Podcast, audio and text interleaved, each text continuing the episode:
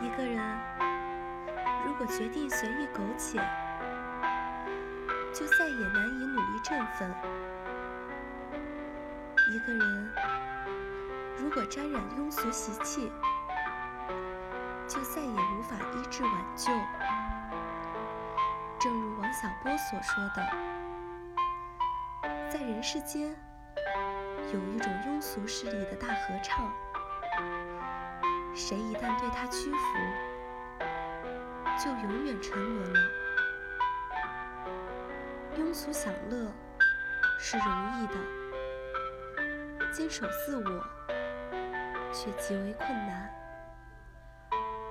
竹林七贤难能一见，陶渊明也是世间难觅，李白和杜甫更是从无穷数的人中淘洗出来的。世人都追逐着繁华与名利，屈服于人间的庸俗势力，如他们这般。超凡脱俗、宁静自适之人，当属少数。